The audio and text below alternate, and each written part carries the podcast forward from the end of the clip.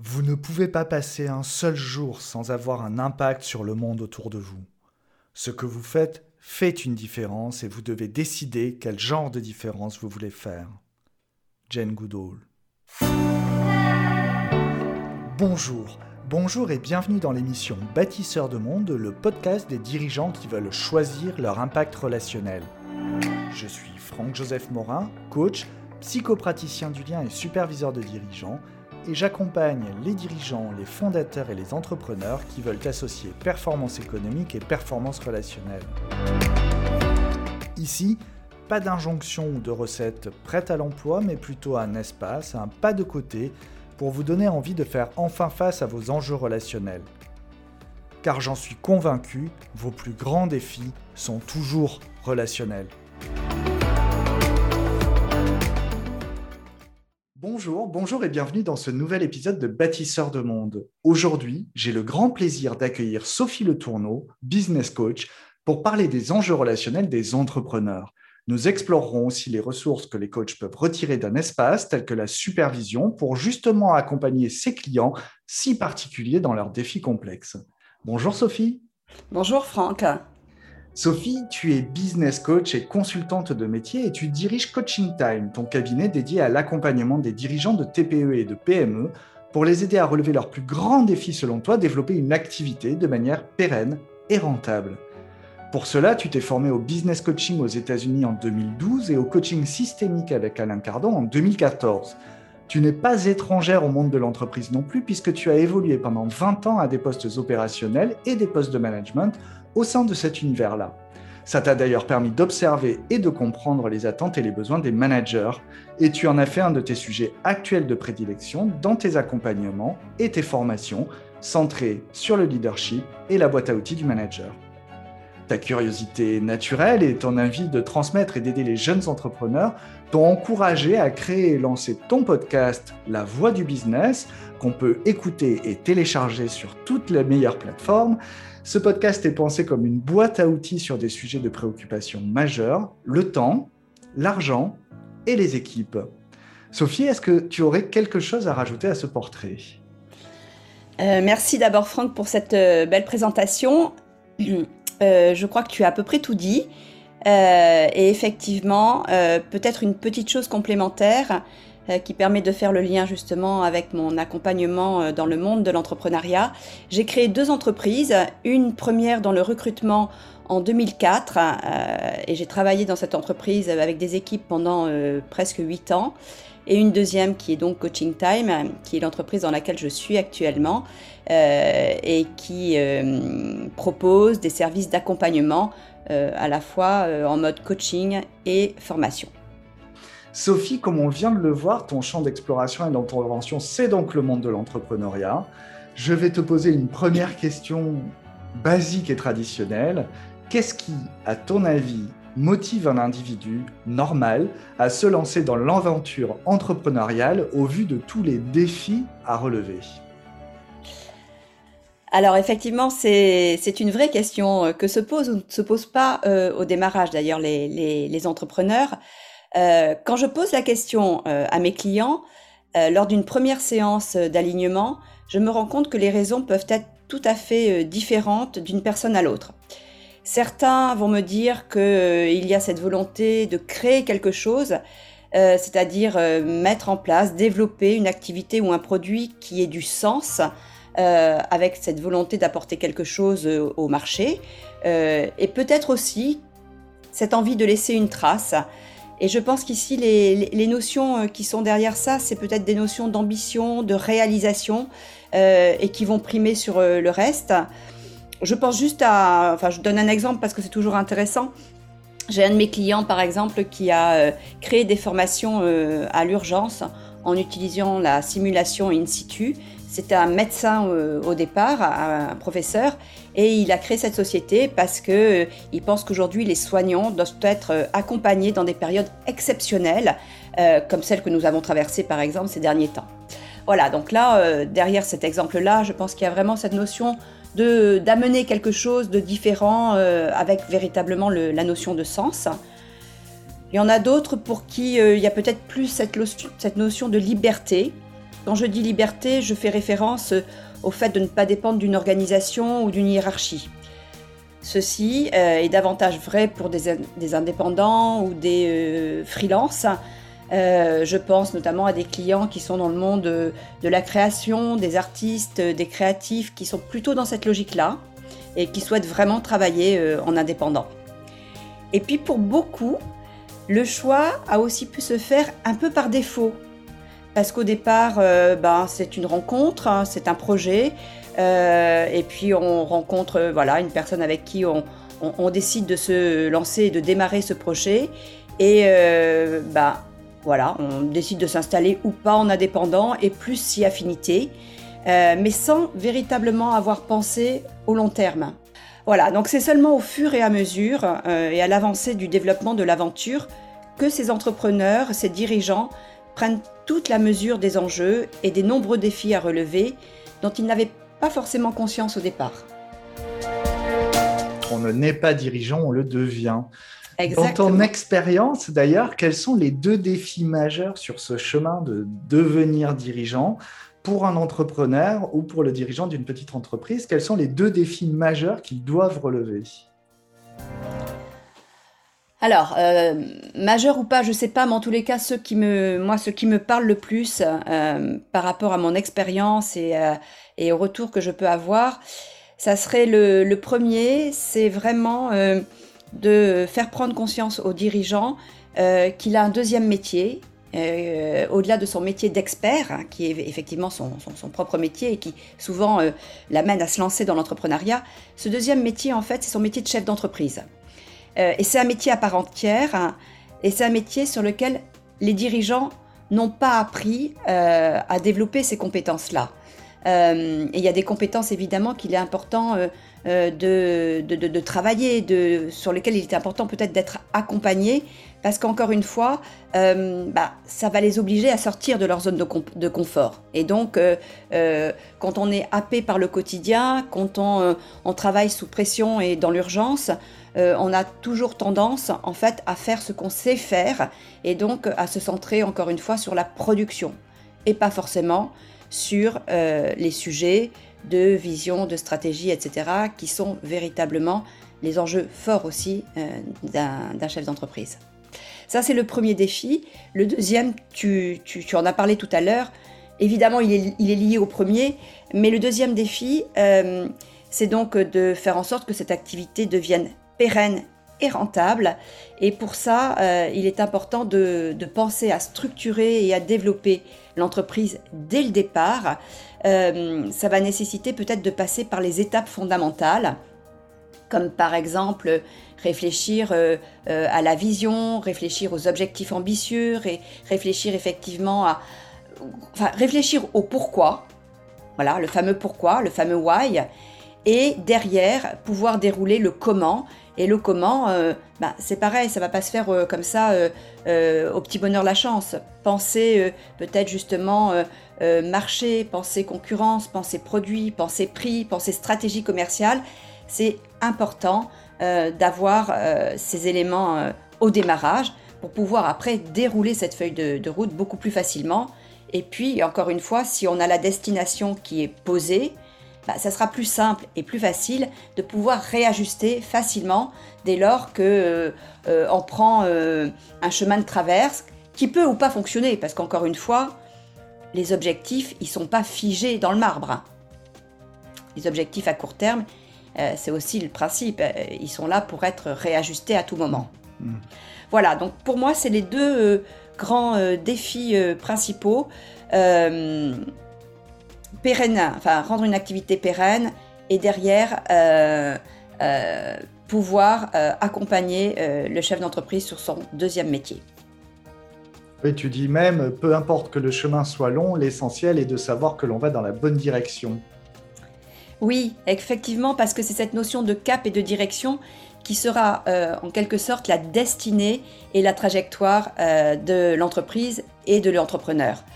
Euh, et je ne suis pas sûre que se connecter euh, à sa vision euh, pour pouvoir justement donner ce sens qui fait qu'on pourra toujours dépasser les fameuses embûches dont je parlais tout à l'heure, dépasser les difficultés, garder cette énergie quotidienne, qui sera tourné vers cette réalisation future soit quelque chose d'inné. C'est pas simple en fait de travailler ce processus de vision.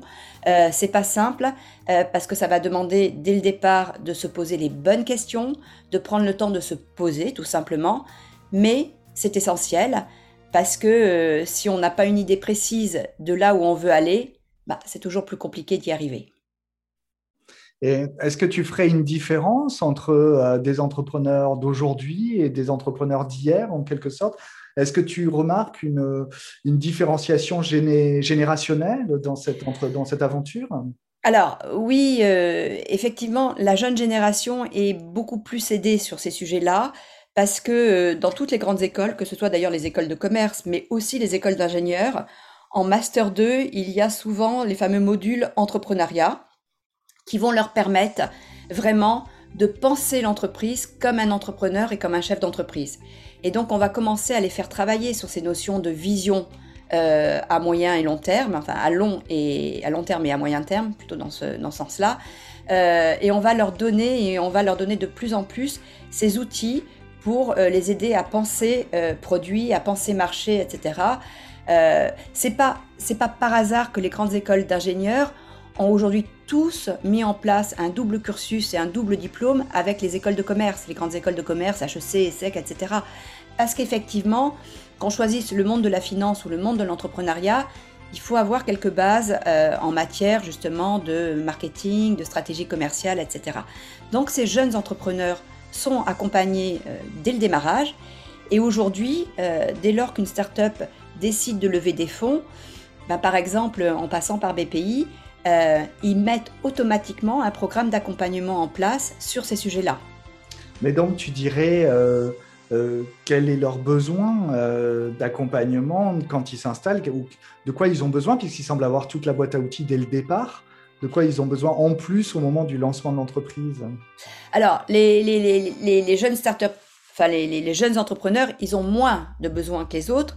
Mais en fait, malgré tout, quand on regarde euh, les études, et notamment les startups qui n'ont pas réussi à passer le fameux cap des 3 ou des 7 ans, c'est parce que euh, le dirigeant était encore trop centré sur le produit et trop centré sur euh, la production, etc., et pas suffisamment sur les autres éléments, comme par exemple, encore une fois, la vision et le management. Parce qu'à un moment donné, quand l'entreprise mmh. commence à se développer, le rôle du dirigeant n'est plus d'être sur le produit il est hmm. véritablement ailleurs. Donc ça, ce serait le, premier conseil que tu pourrais donner à un jeune, euh, un jeune entrepreneur qui, se lance. Mais euh, quels autres conseils ou quel autre conseil pourrais-tu lui donner au démarrage de son activité? Alors, le premier conseil, si le travail n'a pas été fait au démarrage, c'est vraiment, encore une fois, réfléchir à sa vision. Euh, les entreprises qui véritablement euh, réussissent dans ce monde-là sont celles qui ont, dès le départ, réfléchi au fameux why, au fameux pourquoi, euh, en essayant vraiment de se projeter euh, à moyen et, long terme. c'est vraiment le premier conseil que j'aurais tendance à, à, donner. Et puis, si jamais, évidemment, ils ont pensé association avec quelqu'un d'autre, parce que souvent, on n'est pas seul, euh, alors là, ça va être important de se poser la question de l'alignement avec les associés, euh, à la fois sur le projet à long terme, mais aussi sur le pourquoi de cette association. Qu'est-ce qui va les rapprocher en termes de valeurs, en termes de compétences? Qu'ont-ils en commun? Ou au contraire, qu'ont-ils de différents Et est-ce que ces différences sont plutôt une force ou un risque? Ces questions-là méritent véritablement d'être exploitées. Cette étape va demander évidemment de voir loin. C'est pas évident parce qu'il faut euh, mmh. voilà avoir mmh. envie de se projeter euh, euh, sur trois ans, cinq ans, etc. Et souvent un entrepreneur, encore une fois, dans le feu de l'action, il va avoir tendance à réagir sur l'urgence. Mmh. et cela demande aussi du courage parce que c'est aussi en se posant ces questions, ces moments de vérité, qu'on va pouvoir se répondre véritablement à la question est-ce que je fais bien de m'associer avec telle ou telle personne? Mmh. Est-ce que euh, on a suffisamment de points communs? Est-ce que finalement on se retrouve sur les choses essentielles, c'est-à-dire sur ces fameux objectifs ambitieux sur les valeurs fondamentales de l'entreprise? Est-ce que on est d'accord que ces objectifs professionnels sont aussi là pour servir nos objectifs personnels, qui sont pas forcément les mêmes pour l'un et pour l'autre? Mais faire cet exercice-là, ça me paraît indispensable. Et puis c'est aussi le moment de définir peut-être aussi le mode de fonctionnement. Parce que si ça c'est pas défini au départ, il y aura à un moment donné probablement des blocages en termes de prise de décision. Et ça risque donc de ralentir la prise de décision et ça va forcément aussi ralentir le développement de l'entreprise. Donc ces questions-là, pour éviter justement euh, les blocages, voire plus l'implosion, l'explosion, euh, à terme, euh, c'est de prendre le temps au démarrage de se poser seul ou à plusieurs si on est effectivement dans une logique d'association. Donc prendre le temps de se poser, réfléchir au why, définir le projet, ne pas trop se concentrer sur le produit, et puis en cas d'association, travailler euh, sans, cesse cet alignement, à la fois sur le contenu, hein, j'entends, sur l'objet de l'entreprise, mais également sur les processus, c'est-à-dire sur la manière dont on va fonctionner ensemble. Donc ça fait euh, effectivement dès le départ un bon package à, mettre en place. Hein. Euh, c'est dense euh, dès le départ. Et si je reviens par curiosité sur ta réponse précédente, justement, sur tout ce qu'amènent les écoles de commerce aujourd'hui dans ce parcours entrepreneurial, sans porter de jugement, bien entendu, au cursus, mais est-ce que tu penses que dans leur parcours de formation, les jeunes entrepreneurs développent toutes ces choses-là, ou est-ce que ça doit se développer, ou est-ce que ça se développe au fur et à mesure entre le départ de l'aventure entrepreneuriale et sur les années qui suivent Alors, ils, vont avoir une espèce de méthodo, de process, etc. Mais après, rien ne vaut euh, l'expérience, euh, les embûches, etc. Parce que c'est aussi en se frottant à la réalité euh, qu'on apprend de ses erreurs et qu'on grandit. encore une fois, tu le disais, on ne naît pas entrepreneur, on le devient.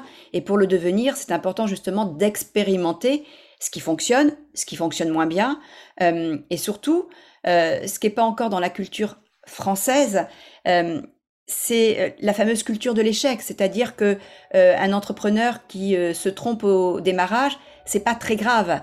Il va forcément apprendre de ses erreurs et c'est comme ça aussi qu'on construit et qu'on développe son entreprise et qu'on devient plus fort.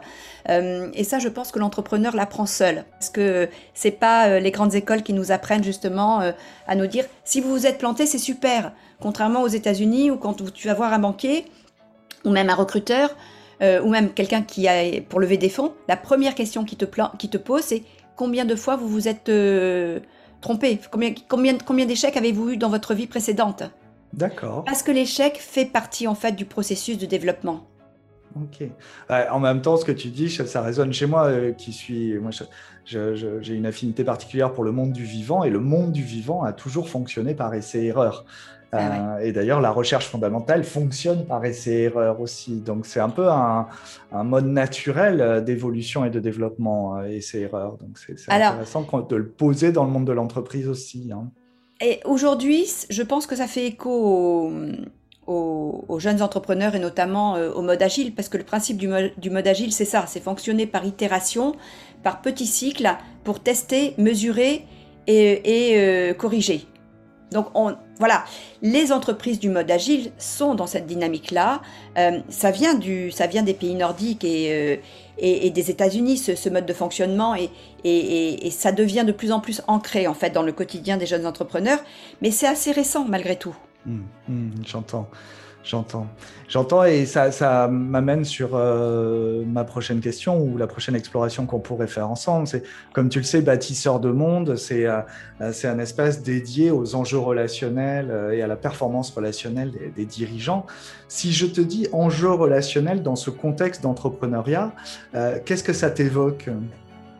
Ben, En fait, ça m'évoque une chose assez évidente pour moi, peut-être aussi pour toi, mais peut-être pas toujours aussi pour les entrepreneurs, euh, c'est de prendre en compte dès le départ euh, ces enjeux relationnels. Euh, ça veut dire quoi? Ça veut dire, encore une fois, poser le mode de relation, le mode de communication entre associés. c'est pas, encore une fois, c'est pas, pas simple parce que quand on n'est pas d'accord, si on s'est associé par exemple par par amitié, ça arrive. On est deux potes, euh, on sort de l'école, ou deux femmes, on sort de l'école. Voilà, on a adoré bosser ensemble quand on était étudiant, on va faire un truc, etc. On a développé des relations euh, amicales, euh, voilà, où l'émotionnel parfois prend le pas sur le reste. Comment se dire les choses quand on n'est pas d'accord? Alors, ça demande du courage, mais au-delà de ça, je pense que ça demande de définir un cadre dès le départ. Si ce cadre est défini, ça sera beaucoup plus simple de pouvoir euh, voilà se dire les choses quand ça va pas parce que les choses auront été posées au préalable. Euh, euh, et dans ces cas-là, on rentre dans un mode et dans un processus qu'on a défini. je crois qu'il y a aussi à la fameuse bulle de régulation dont je parlais dans un de, de nos précédents échanges, je pense. Hein. c'est intéressant qu'on nomme les choses différemment, mais en fait, c'est cet espace dans lequel on va pouvoir euh, régler et réguler la relation. C'est très oui, intéressant tout à fait. de regarder comme ça. Et, je pense qu'il y a un point qui est vraiment important quand on veut travailler justement cette, euh, cette relation à l'autre, cette communication, cette régulation, c'est de penser valeurs. Parce que les valeurs, plus qu'on imagine, rapprochent les gens quand on a des valeurs de transparence, quand on a des valeurs d'honnêteté, quand on a des valeurs de bienveillance, etc., eh bien, c'est plus facile justement de partager euh, des sujets euh, difficiles mmh. euh, que quand on est à l'opposé de, voilà, de, de ces, de ces sujets-là et de ces valeurs. Et c'est pour ça que moi, j'incite toujours mes clients, quand ils démarrent, à travailler ce fameux processus de la vision dans, lesquels, dans lequel il y a la raison d'être de l'entreprise, la mission et les valeurs. Et souvent, les, les, chefs d'entreprise, les dirigeants disent oui, enfin, les valeurs, c'est un peu la cerise sur le gâteau. Eh bien non. Pour moi, c'est un des fondamentaux. Parce que c'est ce qui va permettre, encore une fois, euh, de se retrouver en tant que dirigeant, mais pas que. Quand derrière, on va développer l'entreprise, qu'on va recruter des collaborateurs, etc., ça me paraît aussi essentiel de recruter sur des valeurs communes. Mmh, mmh, mmh, Parce que, encore une fois, c'est le principe de l'organisation et de la systémie. Euh, si la communication, euh, j'allais dire, au sommet de la pyramide, même si c'est pas euh, aujourd'hui une organisation pyramidale, mais si la communication en haut fonctionne bien, il y a de fortes chances pour que ça fonctionne bien avec les collaborateurs. Mais si dès le départ la communication en haut est bloquée, qu'est-ce qui va se passer? Ça va bloquer partout. Ben Très probablement. Disons que ça va se désajuster d'engrenage en engrenage jusqu'à ce que la machine casse la plupart du temps. Donc il y a un vrai risque. Euh. Et, euh, et puis euh, j'entends encore une fois comment tu reviens sur le fait que le produit au centre de l'entreprise, l'objet de l'entreprise ne fait pas tout, qu'il y a d'autres dimensions à prendre en considération dès le départ. Et euh, est-ce que tu penses que justement dans ce cadre-là, le rôle du dirigeant euh, reste le même une fois que tout ça s'est posé? Est-ce que ça évolue au cours de la vie de l'entreprise Bien sûr. Euh, au démarrage, le dirigeant, comme tu le disais très justement, il est un peu sur tous les sujets et sur tous les fronts. mais la réussite d'une entreprise, si au départ c'est effectivement avoir pensé quand même à un produit qui répond à un besoin et à une attente du marché, euh, le développement euh, et la réussite de l'entreprise par la suite euh, ne sera pas seulement par rapport au produit, mais aussi par rapport au rôle du dirigeant, comment il va accompagner ses équipes à développer l'entreprise.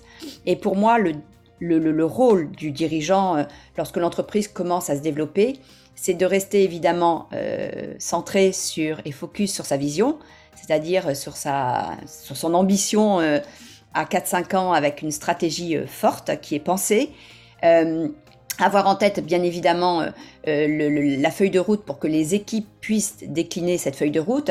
Mais lui, le dirigeant, encore une fois, c'est de donner le là dans ses enjeux relationnels et donc de jouer véritablement son rôle de leader et de manager. Hmm, hmm.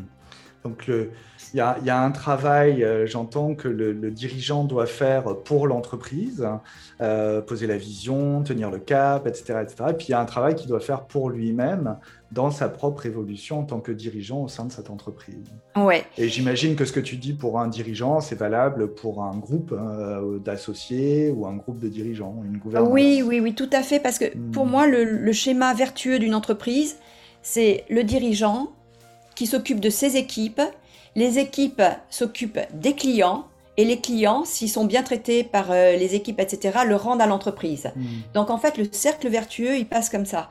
Et les dirigeants qui justement euh, sont là et s'occupent des clients, eh ben, en fait, ils font, enfin, ils font toute une impasse, ils font toute l'impasse sur les équipes. Hmm, hmm.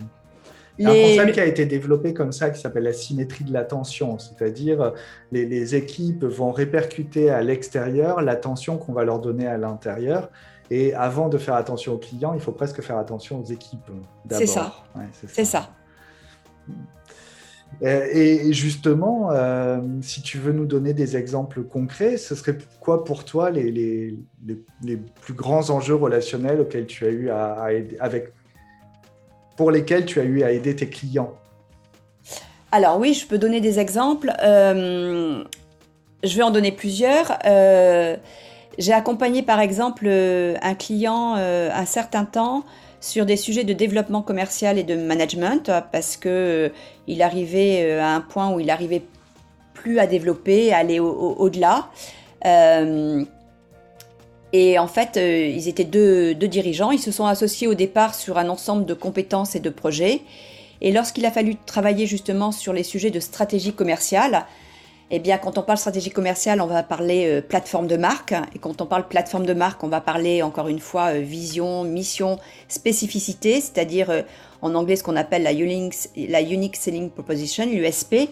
Et là, évidemment, se, reposer ces questions-là, enfin se poser ces questions-là si elles n'ont pas été posées au préalable, euh, bah, c'est compliqué euh, parce que euh, c'est difficile de construire en fait quelque chose a posteriori et on finit en fait à ce moment-là peut-être à se rendre compte qu'on n'est pas du tout d'accord sur les fondamentaux. Hmm. Hmm. c'est comme si on essayait en fait de construire une organisation sur un socle qui n'est pas solide. Voilà, ça donne un peu le sentiment de pédaler à reculons, quoi. Mmh, mmh, mmh. Et euh, bah, on peut finir par y arriver, mais ça veut dire qu'il faut être prêt aussi à tout revisiter et peut-être à tout remettre à plat et euh, à changer peut-être un certain nombre de choses, à la fois dans le fonctionnement, mais encore une fois euh, aussi dans la vision et dans le positionnement. Voilà, donc ça c'est un sujet, c'est c'est ma foi très riche et très intéressant, mais c'est très challengeant pour le dirigeant. Il faut aussi qu'il soit prêt à se remettre en cause sur ces sujets-là. J'imagine que c'est pas le moindre des défis. Tout à fait. Et ça peut d'ailleurs. Un autre exemple euh, Oui, il y a un autre exemple. Alors, euh, des entreprises, par exemple, où on a que j'accompagne depuis dès le démarrage, où on a travaillé justement ces processus de, vision, de raison d'être, euh, et puis en fait, au fil du temps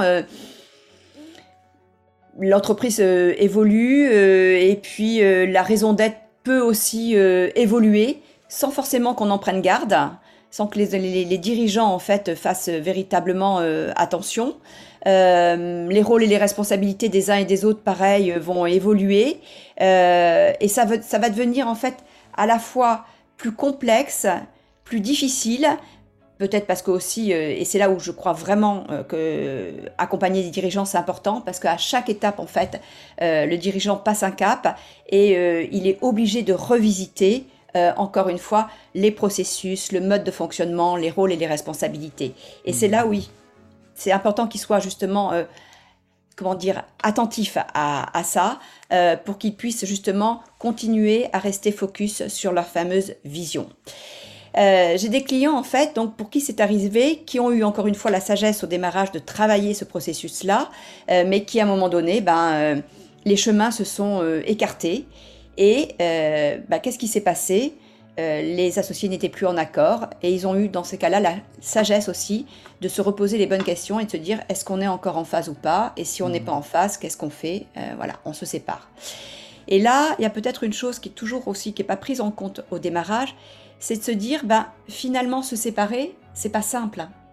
parce que ça laisse des traces. Ça laisse des traces euh, d'un point de vue euh, psychologique, émotionnel. Ça demande à la fois, encore une fois, du courage, ça demande beaucoup d'énergie, ça demande du temps. Parce que voilà, il faut que le, il faut que le, deuil se fasse. Enfin, il y a quand même véritablement. Euh, on, passe par ces, ces moments-là. Et donc, c'est peut-être aussi important si j'avais un conseil à donner, c'est qu'au démarrage, dans euh, euh, qu'on pose un pacte d'associés. C'est-à-dire qu'on puisse aussi envisager que cette solution puisse être une issue voilà, pour, euh, pour, pour, pour le, comment dire, pour l'association, et que ça puisse se faire de la manière la plus sereine possible. Mmh. Donc mmh. encore une fois, plus ça a été anticipé, bah, plus c'est facile en fait à le vivre au moment T. Imaginez la fin euh, dès le départ. Et euh, justement, enfin, tu, as parlé du nécessaire, de la nécessité pour le dirigeant d'être accompagné tout au long de sa vie pour justement pouvoir évoluer, affronter ces différents moments non seulement de la vie de l'entreprise, mais aussi les siens propres. Et donc, c'est ton boulot. C'est là où tu les accompagnes, non seulement au début euh, sur euh, la vision, le cadre, les valeurs, etc., etc., mais également au cours de leur vie, dans leur propre évolution euh, de dirigeant. Tu accompagnes donc des systèmes complexes, parce que tout ce que tu viens de décrire, c'est quand même au sein, enfin au cœur même de la complexité. Euh, comment tu fais pour les accompagner sur tous ces terrains structurels, organisationnels, business, etc. Est-ce que c'est pas beaucoup à prendre en charge pour une seule personne pour toi? Alors, euh, c'est beaucoup, mais en, même temps, mon rôle n'est pas toujours le même aussi en fonction de la taille des entreprises et de là où se trouve l'entreprise au moment où je les accompagne. Quand je démarre, par exemple, avec un jeune entrepreneur qui veut structurer, développer son entreprise au démarrage, c'est-à-dire, euh, je prends par exemple euh, euh, ça au moment où l'entreprise est peut-être créée depuis un an ou deux, j'ai développé, j'ai construit un, un, programme qui permet justement de réfléchir à l'ensemble de ces enjeux. ces fameuses étapes, moi j'appelle ça les cinq étapes du développement de l'entreprise. et je vais les accompagner justement sur le cheminement pour poser euh, sa vision et le processus de vision. Là, je les accompagne vraiment là-dessus parce que c'est encore une fois, c'est ça peut être un peu, ça peut paraître un peu complexe et c'est long. Mmh. Donc c'est important qu'ils soient bien accompagnés là-dessus. Euh, et après, je vais les accompagner aussi sur euh, des sujets comme comment construire son business plan ou son budget prévisionnel. Voilà, des choses qui sont pas si compliquées que ça, mais qui sont en fait fondamentale. Mmh. Réfléchir mmh. aussi au positionnement. Euh, bon, voilà. C'est vrai que moi, j'ai aussi une expérience, une formation euh, euh, école de commerce, école de gestion, donc ça m'aide aussi de, travailler ces sujets-là, bien évidemment. après, je peux les accompagner aussi pour des, des, entreprises qui sont déjà plus installées sur des sujets particuliers. Et là, je ne vais pas rentrer en fait dans le côté expertise de l'entreprise. S'il a besoin d'experts, il fera appel à des experts. Par exemple, je suis absolument pas la bonne personne pour travailler sa stratégie de communication. Je suis absolument pas la bonne personne pour euh, travailler euh, sa stratégie sur les réseaux sociaux. Je ne suis pas la bonne personne pour euh, travailler son site internet. Mais par contre, je peux le challenger sur où est-ce qu'il en est à ce moment-là, quel type de stratégie commerciale à développer, quels seraient justement les, aider à réfléchir sur des sujets plus, plus larges et plus globaux et les challenger un petit peu là-dessus. Mais dès lors qu'il va falloir rentrer dans le vif du sujet et dans le côté encore une fois expertise, je ne serai pas la bonne personne. Oui, et dans ces cas-là, la bonne personne pour les accompagner. Voilà. Euh, mais ton expertise ne se situe pas au niveau de la technique, en fait. Exactement. En je suis pas la bonne personne. Par contre, au niveau de la... vie du dirigeant. Donc voilà. tu es tout à fait la bonne personne pour accompagner un dirigeant. Oui, je suis la bonne personne pour accompagner un dirigeant, et d'autant plus si je vais l'amener à réfléchir sur des enjeux euh, à moyen terme, sur euh, des objectifs à trois ans, des objectifs à un an, mettre en place justement cette feuille de route, l'aider à dérouler cette feuille de route de manière, encore une fois, à rester bien focus mm. sur euh, cette ambition-là. Ce ce je, suis, je, suis, touché par le fait que euh, ton, ton, activité, c'est du business coaching et je vois combien tu viens mettre euh, dans le business tout ce qui, peut le nourrir au-delà du produit, de l'objet de l'entreprise ou de, de la simple finance ou comptabilité. Tu, tu nourris vraiment le business de toute l'humanité et de tout le vivant de l'entreprise de son dirigeant. Oui, parce que comme je le disais tout à l'heure, alors à la fois, c'est des sujets de, prédilection qui me, qui me sont chers hein, et c'est des sujets sur lesquels j'ai été aussi formée, accompagnée. Euh, et, je sais que les enjeux de communication, de relations sont essentiels dans l'entreprise. Donc, je me suis formée aussi à des outils qui me permettent aussi de leur donner, euh, encore une fois, des choses extrêmement pragmatiques et concrètes. mais je sais aussi que, comme je le disais tout à l'heure à juste titre, qu'à un moment donné, le dirigeant son rôle, il est vraiment dans l'accompagnement de, ses équipes. Et donc, euh, c'est à ce moment-là qu'il va falloir l'accompagner sur des sujets de leadership. Alors, quand je parle leadership, je rentre encore une fois dans des choses assez concrètes et pragmatiques. Par exemple, euh, aujourd'hui, il y a une chose que j'essaie de faire infuser en entreprise, c'est la culture du feedback. Voilà, la culture du feedback, c'est quelque chose qui est essentiel dans un management bienveillant. Euh, et, derrière, encore une fois, c'est un cercle extrêmement vertueux parce que les collaborateurs euh, vont le rendre en s'engageant davantage, euh, en étant davantage impliqués dans le processus de, de, comment dire, de relation avec, avec les clients. Mhm. Et ils vont aussi l'infuser au niveau des clients, donc ça va être aussi bénéfique. Voilà, donc, et pour moi, c'est primordial, c'est essentiel. Justement, si, on, si on se recentre sur toi et ton activité, enfin plutôt sur toi, quels sont tes propres enjeux relationnels dans ce métier, à toi bah, j'allais dire, euh, c'est un peu la même chose euh, que les enjeux relationnels de mes clients. Le premier enjeu pour moi, c'est d'être aligné entre euh, ce que je suis et ce que je fais.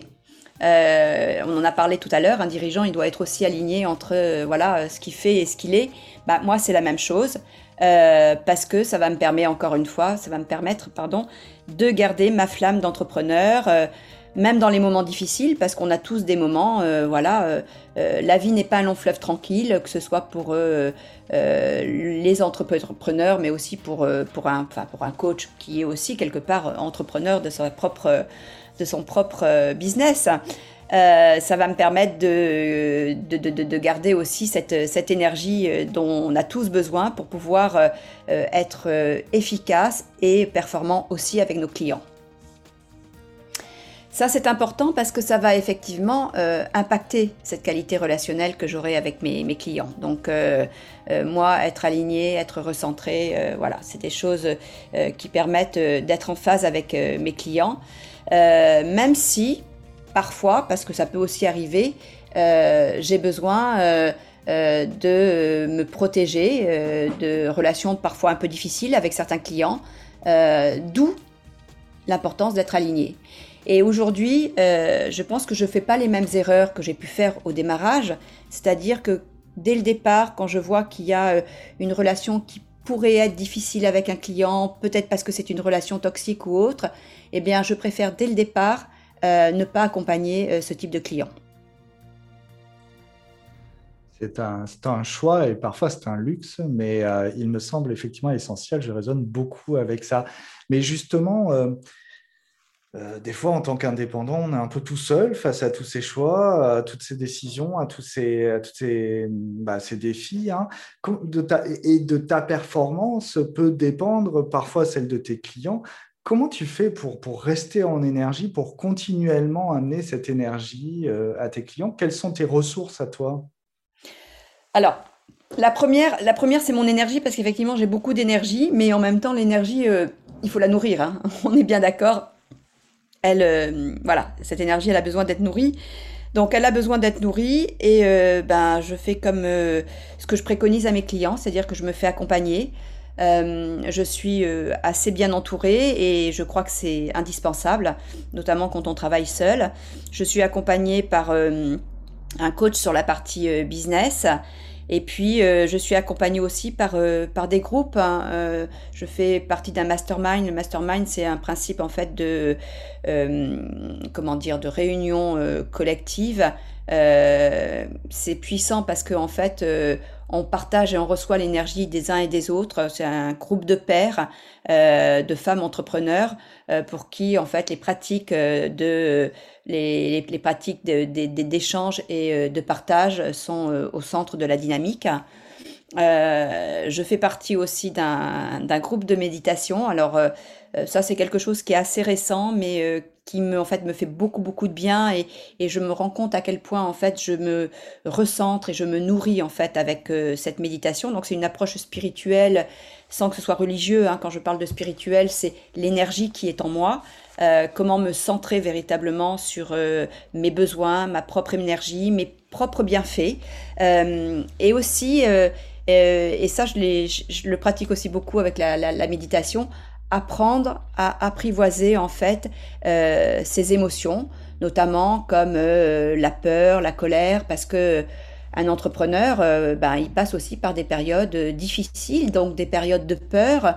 Et ces périodes de peur, en fait, il faut pas les mettre sous le tapis. C'est véritablement important de s'y connecter, de se connecter à sa peur pour pouvoir passer au-delà de cette peur. Donc voilà, donc tout ça, c'est c'est pour moi extrêmement euh, précieux. Et puis euh, dans ma pratique de coach, je suis supervisée parce que ça aussi, euh, ben, on est parfois malmené, hein, je le disais, par des clients difficiles ou tout simplement par des situations qui peuvent nous dépasser. et c'est vraiment important dans ces cas-là d'être supervisé. C'est quoi pour toi la, supervision justement? Eh bien, bah, c'est plusieurs choses. D'abord, c'est un espace de respiration indispensable pour prendre de la hauteur justement sur ces situations difficiles. Euh, et ça, ben, ça fait un bien fou. Hein. je veux dire, quand on sort d'une séance comme ça et, et qu'on a pu poser un certain nombre de choses, euh, ben, on repart, euh, j'allais dire, comme un peu lavé et nettoyé. C'est aussi un moyen de développer sa pratique de coach. Voilà, de, ça fait un effet miroir avec son superviseur et donc ça nous renvoie aussi justement dans notre pratique ce qui peut être amélioré. Et puis, ben, ça permet aussi de réfléchir euh, à des situations vécues pour en faire des apprentissages et pour pouvoir ancrer ces apprentissages euh, dans, euh, dans mon activité professionnelle. Hmm. Une expression qui me vient en t'écoutant depuis tout à l'heure sur justement là où tu les, les endroits où tu vas chercher des ressources et puis la manière dont tu parles des dirigeants, c'est la puissance de l'altérité. Et, euh, quand tu parles de la, supervision, j'ai envie de dire la puissance de l'altérité réflexive, c'est-à-dire comment c'est à travers l'autre que nous nous révélons presque, et comment le dirigeant euh, ou l'entrepreneur va pouvoir se révéler et se développer donc à travers toi, et comment toi, pour mieux l'accompagner, tu vas pouvoir aller te révéler et te développer euh, dans l'altérité auprès de quelqu'un d'autre, que ce soit un groupe, que ce soit un individu, un superviseur, un mastermind ou autre.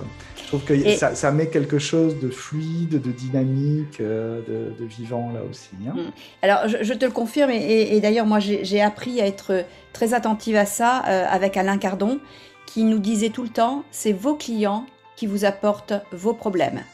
Et en fait, à chaque fois, effectivement, je me, souviens, c'était un, cycle de coaching qui était assez intense et assez euh, très challengeant. Et à chaque fois qu'on faisait des exercices et qu'on était euh, justement en situation de coach et de coacher, la situation que m'apportait euh, le, le, le, le, coaché, c'était des situations en fait qui me parlaient mais à 100%. Ce fameux, cette, cette hmm. fameuse notion de synchronicité, c'est-à-dire hmm. que effectivement le client nous apporte euh, nos propres limites ou nos propres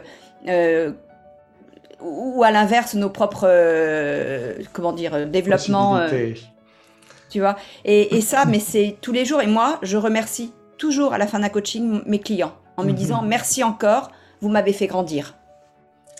Et l'autre jour, d'ailleurs, on faisait une tripartite et la personne m'a dit, je comprends pas très bien, qu'est-ce que vous voulez dire par là? Et je, je, lui ai expliqué. Je lui ai dit, ben, effectivement, en fait, tout ce qu'on traite, c'est quelque chose aussi qui. Euh, alors, c'est pas toujours. Euh, évidemment, il faut aussi apprendre à, s'en défaire, et, mais quelque part, ça nous renvoie effectivement dans nos propres limitations. Mhm. Et nos propres possibles. Et nos propres possibles. Donc, euh. nous, permet de grandir. Nous arrivons bientôt à la fin de, cet entretien. justement, euh, j'ai deux, euh, deux, questions pour toi. La première, c'est euh, qu'est-ce que tu aurais envie de partager avec les auditeurs de Bâtisseurs de Monde? C'est un peu le, ton mot de la fin, ton expression libre. Et puis, une question traditionnelle que je pose à tous les intervenants, c'est quel thème est-ce que tu aimerais voir traité dans un des prochains épisodes de Bâtisseurs de Monde? Alors, la première question, qu'est-ce que j'ai envie de partager avec les auditeurs euh, bah, j'ai envie de leur partager. Euh, j'ai envie de leur dire que tu fais un travail formidable sur les enjeux relationnels. Euh, et comme tu le dis si bien, je te cite que la relation est l'alpha et l'oméga de toute construction individuelle et collective. Et que, ben, notamment à travers ton podcast Bâtisseur du Monde, tu les aides à cheminer sur ces sujets-là. Euh, et je les encourage vraiment euh, à écouter tes podcasts qui sont passionnants et plus si besoin. Donc euh, je trouve que voilà ce, travail de, j'allais dire, un peu de pédagogie plus que de pédagogie, les inciter à cheminer encore une fois sur ces sujets et ces enjeux sont essentiels. Voilà, donc euh, c'est ça que j'aurais envie de leur partager. Merci beaucoup, je suis touchée.